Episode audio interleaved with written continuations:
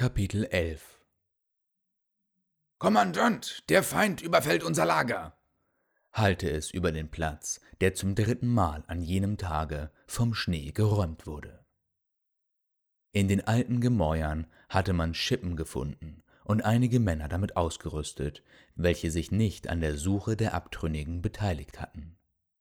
Sie waren ursprünglich abkommandiert worden, die Feuer zu schüren und die Mauern zu bemannen, doch als der Schneefall nicht aufhören wollte, musste man die Männer an jener Stelle einsetzen.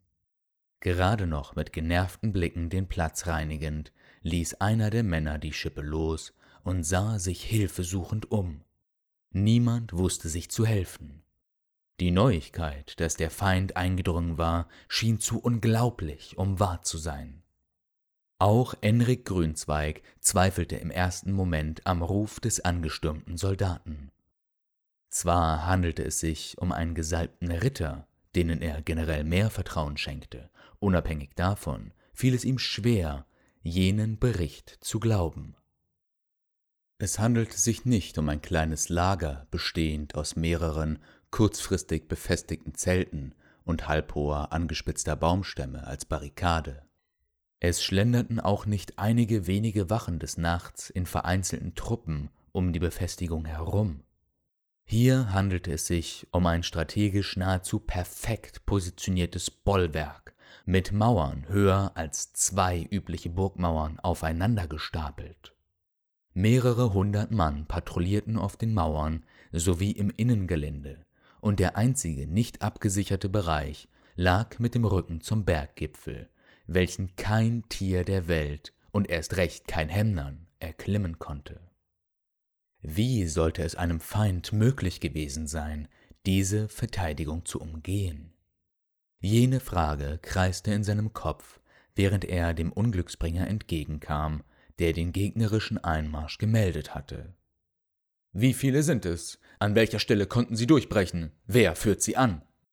Kam es vom Kommandanten in einem Ton, der dem Ritter Angstschweiß auf die Stirn trieb. Eure. Spart euch das! unterbrach der Prinz die förmliche Anrede seines Gefolgmanns. Der Feind greift von den Barrikaden zum Berg hin unsere Durchsuchungseinheit an. Enrik wusste es genau. Es waren zwölf Männer, welche am Morgen nicht aufgefunden werden konnten. Wie sollte eine solche Minderheit dem Trupp aus 150 Suchern ernsthafte Probleme bereiten? Sind es die Deserteure? Der Ritter stockte für einen Augenblick. Er begann seinen nächsten Satz mit einer Unsicherheit, als würde er ihn selbst nicht glauben. Nein, euer Kommandant, die Verräter wurden nicht gefunden. Die Männer berichteten von etwas, etwas anderem. Nun sag schon, worum es sich handelt, fuhr Enrik den anderen an. Kommandant, erlaubt mir diese Bemerkung, aber ich bin mir nicht sicher, ob wir den Berichten allzu viel Glauben schenken sollten. Der Prinz rechnete schon mit dem Schlimmsten. Mehrere Männer hatten sich den Deserteuren angeschlossen und begannen eine Revolte. Warum berichtet ihr denn dann? entwich es Enriks Kehle, und er musste sich im Griff halten, um dem Ritter nicht einen Schlag mit der flachen, behandschuhten Hand ins Gesicht zu zimmern. Es soll schon Tote gegeben haben. Die Fliehenden erzählen von Schatten, die sie angegriffen haben, schwarze Gestalten, Dämonen. Der Kommandant erinnerte sich an Geschichten, welche man über so manche Völker des Nordens erzählte. Sie sollen magische Wurzeln verspeisen und wie wilde Tiere mit schäumenden Mündern zu Berserkern des Schlachtfelds werden, welche Blut tranken, um ihren Durst zu löschen ob dies Geschwätz alter Waschweiber oder Propaganda einer zivilisierten Nation war, wusste er nicht einzuschätzen.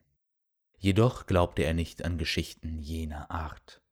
Kein Hemnan konnte zu einem Dämon werden. Ist das alles, was wir wissen? Erkundigte er sich gefasster. Ja, Kommandant, antwortete der Ritter nach einer langen Pause, als hätte er noch etwas anderes zu berichten. Enrik nickte. Er erkannte in den Gesichtern der Umstehenden die Hilflosigkeit. Sie waren überfordert mit der Lage und benötigten einen Anführer, der klare Befehle gab. Schützen! schrie der Prinz zur Mauer empor. Sammelt die Männer am Tor. Ich will Bogenschützen und Abalisten zu beiden Seiten auf der Mauer.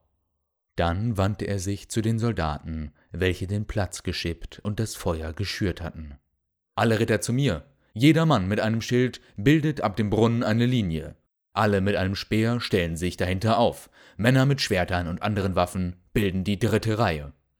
Die Soldaten taten wie ihnen befohlen. Mickrige fünf Ritter fanden sich. Die restlichen 24 mussten irgendwo auf dem Innenhof der Festung versammelt sein. Als seine am besten ausgebildeten und bewaffneten Soldaten musste ihr Kommandant sich unverzüglich mit ihnen versammeln. Der Prinz schwang sich auf eines der Pferde, welche in den Ruinen der Reiterkaserne angebunden worden waren. Seine Begleiter taten es ihm gleich. Sein grüner Umhang und die weißen Mäntel der gesalbten Ritter flatterten im Wind. Gemeinschaftlich ritten sie am Brunnen vorbei, in Richtung der verfallenen Gebäude, während der Himmel über ihnen aufklarte. Enrik konnte sich nicht ausmalen, welche Streitmacht jene Festung einst bemannt hatte. Während er auf dem Ross in Richtung der steinernen Gebäude galoppierte, kam er sich zum ersten Mal in seiner Karriere wie ein anständiger Kommandant vor. Er brauchte sich nicht umzusehen, um zu wissen, dass seinen Befehlen Folge geleistet wurde. Als er von Tatendrang, Neugierde und dem Kampfesrausch beflügelt an zwei turmhohen Gebäuden vorbeiritt, brach ihm die Natur mit all ihrer Gewalt die Schwingen. Der Wind fegte ihn beinahe aus dem Sattel, sein Gaul wieherte und warf ihn ab.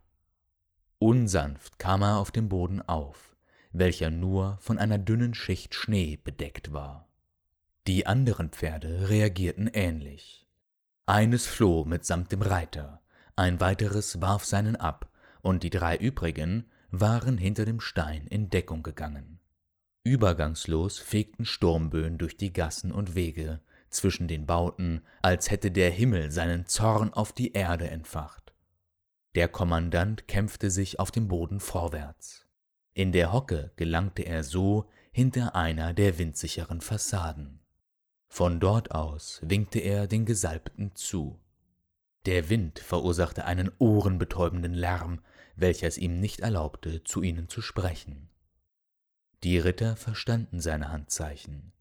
Von Deckung zu Deckung rückten sie vor, stets wachsam und bereit für den feindlichen Angriff.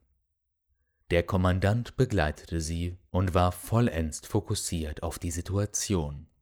Als würde er versuchen, in Honig zu schwimmen, zwang er sich gegen die Luftströme. Ein Gedanke beschäftigte ihn dabei. Mochte es ein Zufall sein, dass der Angriff genau jetzt erfolgte? Doch woher hätte der Gegner von einem aufkommenden Sturm wissen sollen? Da blickte er in den Himmel und fand seine Antwort. Ein Meer aus Blau erstreckte sich über ihren Köpfen.